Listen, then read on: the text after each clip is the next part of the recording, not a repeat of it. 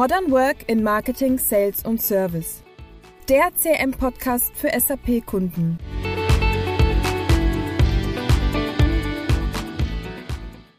Hallo und herzlich willkommen zu einer neuen Podcast-Episode. Hier ist Nicole von ITMX und ich freue mich, heute gemeinsam mit meinem Kollegen, unseren Gast Norbert Schuster, interviewen zu dürfen. Norbert ist, Norbert ist einer der erfahrensten und sichtbarsten Experten, wenn es um die Digitalisierung im Marketing und im Vertrieb geht. Er hat Bücher über Lead Management, Marketing Automation und Inbound Marketing geschrieben und ist in der Marketing- und Sales Community vor allem durch seine Wasserlochstrategie bekannt. Michael Norbert, stellt euch unserer Podcast-Community doch bitte mal in einem kurzen Satz vor.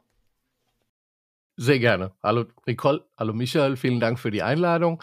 Ich bin Berater, Speaker und Autor für Digitalisierung im Marketing und Vertrieb. So lasse ich es bei einem Satz. Sehr schön, Dankeschön.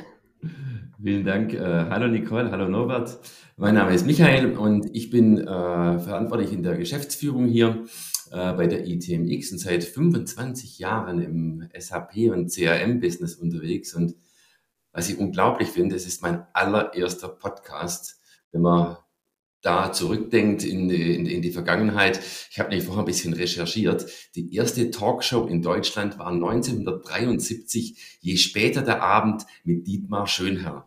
Ja, vielleicht war das der Startschuss für den Podcast. Ich freue mich, heute dabei sein, äh, sein zu dürfen. Ja, vielen Dank, ihr beiden.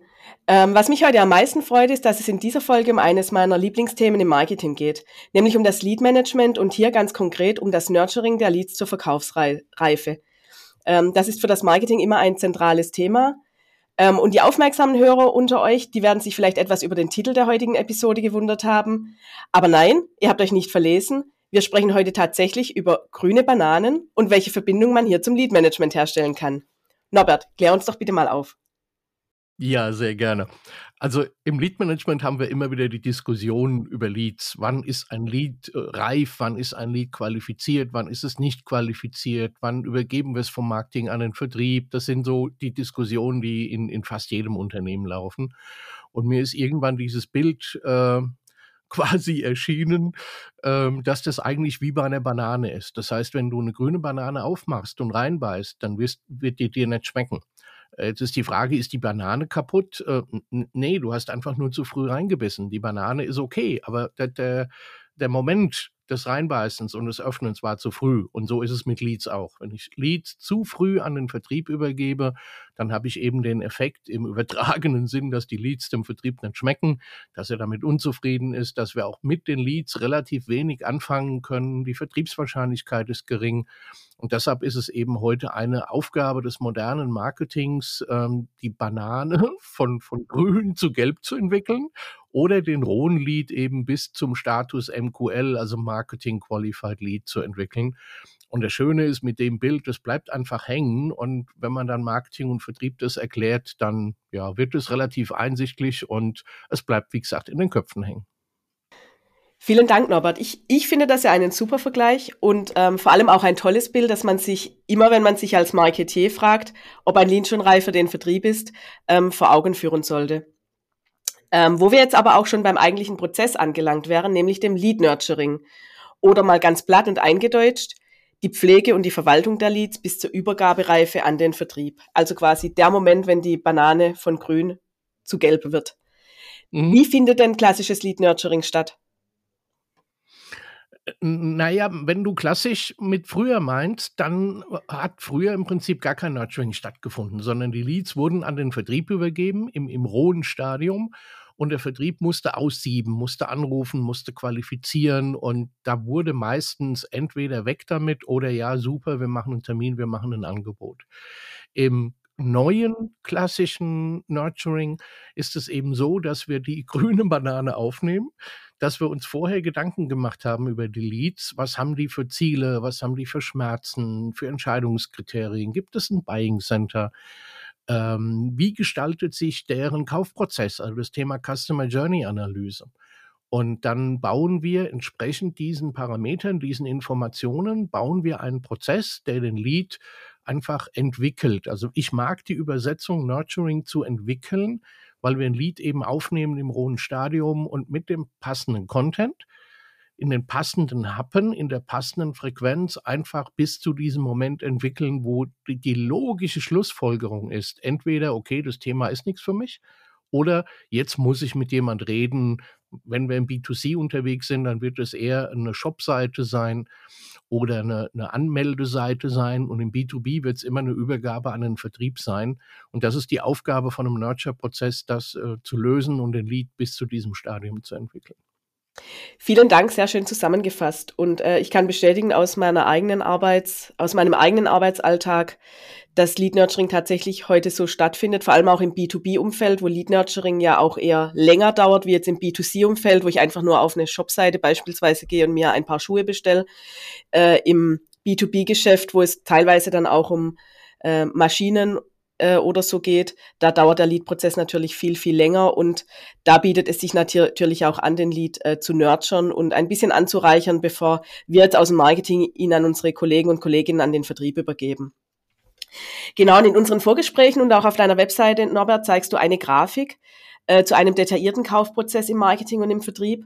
Und dabei ist mir ein Thema besonders ins Auge gestochen, das mir bisher noch gar nicht so geläufig war, nämlich das Thema Opportunity Nurturing. Was hat es denn damit auf sich? Na, wie gesagt, der Klassiker ist natürlich Lead Nurturing. Darüber redet man immer. Der klassische Welcome Nurture. Wir haben ein Lead, den, den generieren wir irgendwie, den holen wir irgendwie rein und den entwickeln wir eben bis zum MQL. Jetzt haben wir gerade im komplexen Vertrieb aber das Thema, dass das eben keine spontanen Entscheidungen sind. Das heißt, ich habe den Lead qualifiziert ich habe eine, eine Opportunity angelegt, ich habe eine Verkaufschance angelegt und dann geht's im B2B oftmals erst los. Dann muss ein Pflichtenheft geschrieben werden, dann gibt es Arbeitsgruppen, dann kommt das Buying Center dazu. Das heißt, wir haben eine lange Phase, in der der Vertrieb relativ alleine läuft. Und da können wir eben mit einer Marketing Automation anbieten, auch in der Zeit die passenden Informationen auszuspielen, die passenden Hilfen, die passenden Tipps. Das könnten zum Beispiel Vorlagen sein für ein Pflichtenheft oder für eine, für eine Anforderungsliste. Und dann können wir die, die Opportunity-Phase einfach optimal auch mit Nurturing unterstützen. Das ist die Idee dahinter. Sehr schön zusammengefasst und ähm, ja, tatsächlich der Begriff auch für mich ein neues Thema. Äh, aber ja, Opportunities liegen im B2B-Geschäft oftmals ja, zwölf Monate, manchmal sogar auch 18 Monate. Äh, mhm. Und ich denke, das ist tatsächlich ein äh, toller Hebel, um hier auch noch was äh, bewegen zu können, auch von Marketing, ja, Marketingseite aus, die ja meistens diese Vorlagen zusammen mit dem Vertrieb aufbereiten. So, Michael, jetzt ist es aber auch Zeit, dass du dich mal mit deiner Expertise aus mehr als 25 Jahren Vertrieb zu Wort meldest. Ähm, welchen Einfluss hat professionelles Lead Management denn auf den Sales Funnel? Ähm, danke, dass ich hier mal so ein bisschen aus, dem, aus meiner Erfahrung erzählen darf. Ja, ich will das mal kurz aufnehmen, was der, der Norbert vorher gesagt hat, der Vergleich zu früher. Also es hat sich ja wahnsinnig viel gewandelt. Ähm, ich würde jetzt gar nicht mal sagen, dass wir heute professioneller sind. Wir müssen professioneller sein, weil der, die Wege sind ja heute ganz, ganz was anderes, wie wir hier einen Sales Funnel füllen. Ähm, wenn man die frühere Kaltakquise anschaut, sah das ja ganz, ganz anders aus als heute über diese digitalen Wege. Das heißt, wir haben viel größere Masse und jetzt müssen wir sehr gut selektieren, welche Leads letztendlich vom Vertrieb bearbeitet werden, damit wir eben keine, äh, ich nehme jetzt ein Beispiel auf, Norbert, keine grüne Bananen zum Essen bekommen. Genau, und wie setzt man dies denn nun in der Praxis um? Also, dass der Vertrieb auch wirklich nur die Leads oder die Bananen auf dem Tisch hat, äh, die auch wirklich erfolgsversprechend oder im Vergleich mit Bananen, die eben reif, gelb reif sind? Ja gut, da fängt es eigentlich schon äh, im Marketing an. Das Marketing ist ja heute die Vorstufe zum Vertrieb. Ähm, die Prozesse im Marketing müssen dort sehr, sehr gut erstmal definiert werden. Und ähm, man spricht sehr oft über den Sales Funnel. Ich äh, bemühe gern das Wort des Marketing Funnels. Auch dort müssen diese Leads so lang qualifiziert werden, bis sie für eine Übergabe reif sind. Und in der Technik, in der Praxis nutzt man hier äh, oftmals solche sogenannte Scoring-Modelle. Und da unterscheidet man zwischen Profile Scoring, Activity Scoring. Also Profile Scoring bedeutet, ähm, ein Lead ähm, äh, gibt äh, Stammdaten von sich preis, wie seine E-Mail-Adresse, seine Telefonnummer, diese ganzen Informationen und im Activity Scoring zählen wir, auf welche Themen springt er denn an, welche Themen, ähm, auf welcher Landingpage hat er sich äh, äh für, verirrt oder wo hat er sich interessiert, würde ich eher sagen, ähm, welche Newsletter-Artikel hat er geöffnet und so weiter, um ihn einfach genau zu, äh, zu, zu identifizieren, welche Bedürfnisse und Bedarfe dieser mögliche Kunde am Ende hat. Genau, vielen Dank für die Zusammenfassung und auch äh, vielen Dank, dass du auch das Marketing mit in den Prozess hier mit einbezogen hast, weil ich denke auch, dass es wichtig ist, dass das Marketing auch schon aktiv einen, einen Funnel vor Auge hat, ähm, wo oben eben Leads reinputzeln und wo irgendwann in der Mitte oder sogar im unteren Bereich an den Vertrieb übergeben wird, ähm, dass die Leads auch zielführend bearbeitet und eben am Ende zu einem Deal geführt werden. Ähm, und wie würdest du denn aus deiner Expertise sagen, wie wirkt sich denn gutes Lead Nurturing auf die Zusammenarbeit äh, zwischen Marketing und Vertrieb aus? Ja, ich sag, sagen wir mal so, in dem Moment, äh, wo das Marketing und Vertrieb als gemeinsame Abteilung gesehen werden, als durchgängigen Prozess gesehen werden, dann kann ich das nur noch ausschließlich positiv be betrachten. Ähm, weil das Lead Nurturing, ich habe es vorher schon mal gesagt, ist ja eigentlich etwas, was früher im Vertrieb angesiedelt war. Da hat eine Kaltakquise gemacht, da ist man zum Kunden gegangen, hat Klingel geputzt. Jetzt macht das Marketing das digital. Und wenn wir hier es schaffen, hier ein äh, gemeinsames Verständnis zu, äh, zu finden zwischen Marketing und Vertrieb, dann kann der Vertrieb auch nicht mehr aufs Marketing schimpfen, sondern hier müssen gemeinsame Ziele gefunden werden. Und jetzt kann das Marketing dann auch beweisen, wie gut es diese gemeinsamen Ziele umsetzt, weil es ist ein, wie soll ich sagen, ein aktiver Teil des Kundengewinnungsprozesses. Genau, vielen Dank. Und ähm, Norbert, du als Berater und Coach in diesem Thema, vielleicht kannst du da etwas aus deinem Nähkästchen plaudern. Ist dir denn ein bestimmter Fall im Gedächtnis geblieben, bei dem sich die Zusammenarbeit zwischen Marketing und Vertrieb wirklich signifikant gebessert hat? Ach, eigentlich kein, kein bestimmter Fall, sondern eigentlich viele Fälle, weil die, das Nurturing hat halt, birgt immer die Gefahr, dass man einfach nur fünf dumme E-Mails in Reihe schaltet. Kunde kauf, kauf endlich, jetzt kauf doch endlich, warum kaufst du nicht? Wenn ein Nurture-Prozess wirklich ein Nurture-Prozess werden soll, dann muss ich Empathie aufbauen. Und die Empathie kann nicht im Vertrieb alleine liegen, die kann nicht, da liegt sie zum großen Teil, aber ich brauche eben halt auch das Marketing dazu. Das heißt, wir müssen, ne, ich nenne das immer eine Goal Force werden, wo eben wir überlegen müssen, wenn wir Lead Nurturing machen wollen, wenn wir Cross-Selling Nurture machen wollen, wenn wir Opportunity Nurture machen wollen, wen brauche ich davon vom Marketing und Vertrieb? Die müssen in, in eine, eine Gruppe zusammenkommen. Und das merke ich bei vielen, vielen Workshops, dass da manchmal wirklich sogar der Vertrieb laut wird. Was soll ich hier? Das ist doch Marketing, damit habe ich doch nichts zu tun. Aber wenn man dann nach einer gewissen Zeit in die Gruppen geht und sieht, wie die zusammenarbeiten, dann merkt man, dass alleine dieses Thema, den Kunden in den Mittelpunkt stellen, Empathie aufbauen, ein Persona-Profil machen, eine Customer Journey-Analyse machen, einen Nurture-Prozess machen, dass es die Gruppen wirklich zusammenschweißt und dass dann auch so Sachen kommen wie, was, so sind unsere Kunden? Das wussten wir ja gar nicht im Marketing. Oder der Vertrieb sagt, was, so ein Anwenderbericht haben wir, so eine Checkliste, wusste ich ja auch gar nicht.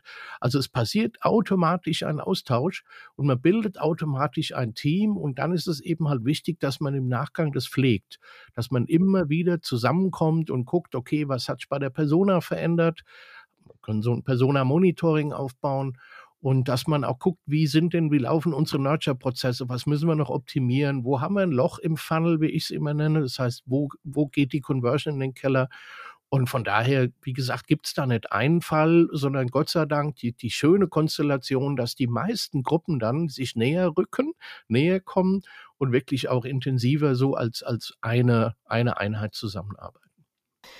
Genau, vielen Dank. Kann ich auch ähm, aus der Praxis bestätigen, bestätigen und vor allem, wenn dann auch der ein oder andere Lied dann auch wirklich mal zum Verkaufsfall führt und ähm, es zum Deal kommt. Da freut man sich dann natürlich gemeinsam, weil es war ja dann ein Gemeinschaftswerk, eine Teamleistung, mhm. genau, und nicht mehr der Vertrieb ähm, suhlt sich im Erfolg und ähm, das Marketing, das malt halt irgendwelche Bilder dazu, genau, und ähm, ja, man spricht dann oder man diskutiert dann die nächsten Fälle oder die nächsten Nurture-Prozesse einfach auch viel, viel gerne durch, wenn man eben sieht, das funktioniert auch. Genau. So, Michael, die letzte Frage, die geht nun an dich. Jetzt haben wir sehr viel über Theorie gesprochen, aber jetzt mal ganz konkret.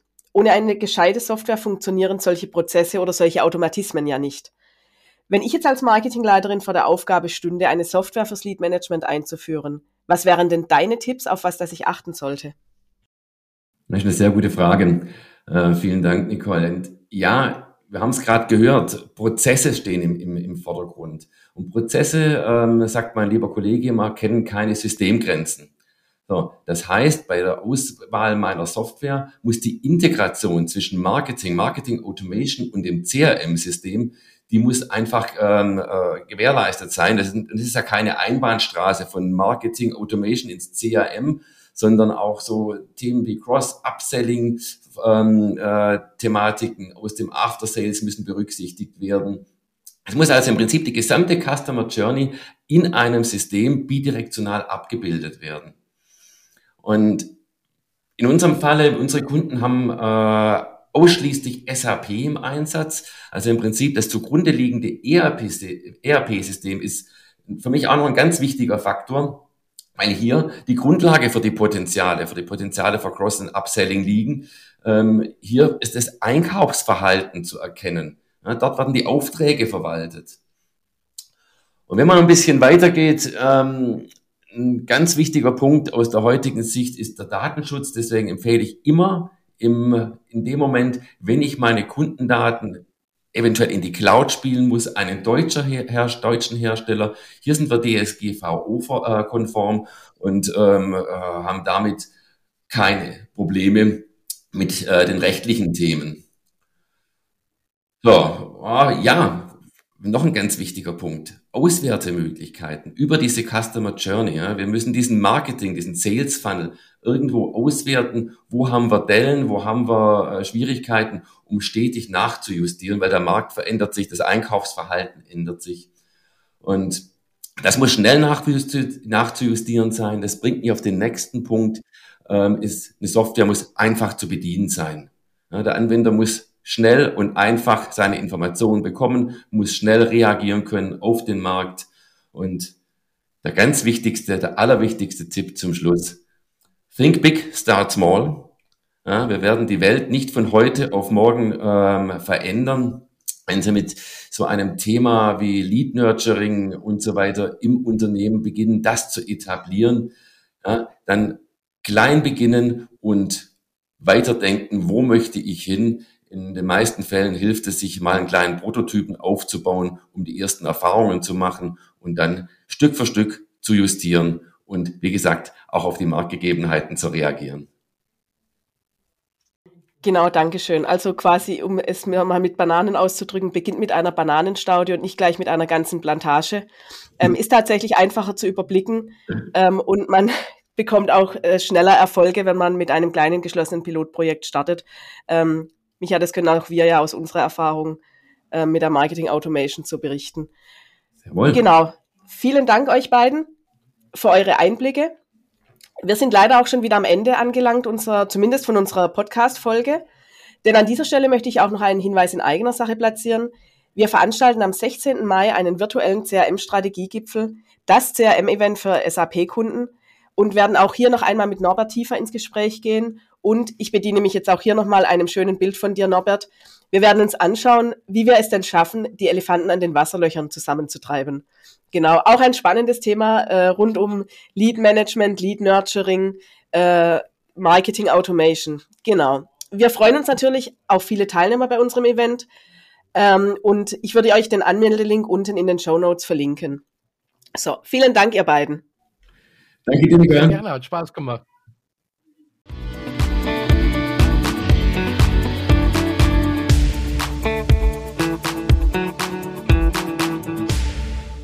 So, und wie gewohnt, die etwas ungewöhnliche Frage am Ende einer Episode. Dieses Mal ist mir die Auswahl tatsächlich nicht schwer gefallen, da wir uns ja detailliert mit Bananen auseinandergesetzt haben. Norbert, grüne Bananen oder gelbe Bananen? Na, für mich unbedingt gelbe Bananen. Das zeigt, dass meine Wasserlochstrategie funktioniert hat. Und bei meinen Kunden gerne grüne Bananen, da kann ich denen helfen, die gelb zu machen. Sehr schön. Und Micha, du isst du gern lieber grüne Bananen oder lieber gelbe Bananen? Ja, da fällt mir die Antwort auch sehr, sehr leicht. Ganz klar, gelbe Bananen. Bei den grünen bekomme ich immer so einen pelzigen Geschmack. Oh je, jetzt muss ich selber mich outen. Ich esse tatsächlich am liebsten die Grünen. Oder die Grünen so kurz vor Gelb. Wenn sie schon gelbe Fleck, äh, so Flecken haben, sind sie nichts mehr für mich. Gut. Aber so sind die Geschmäcker verschieden. Im Job sind mir natürlich grüne Bananen auch immer lieber. Die äh, können wir dann bis zur Reife nurturen, nurturen, nurturen. Genau. Vielen Dank, ihr beiden. Danke. Sehr gerne.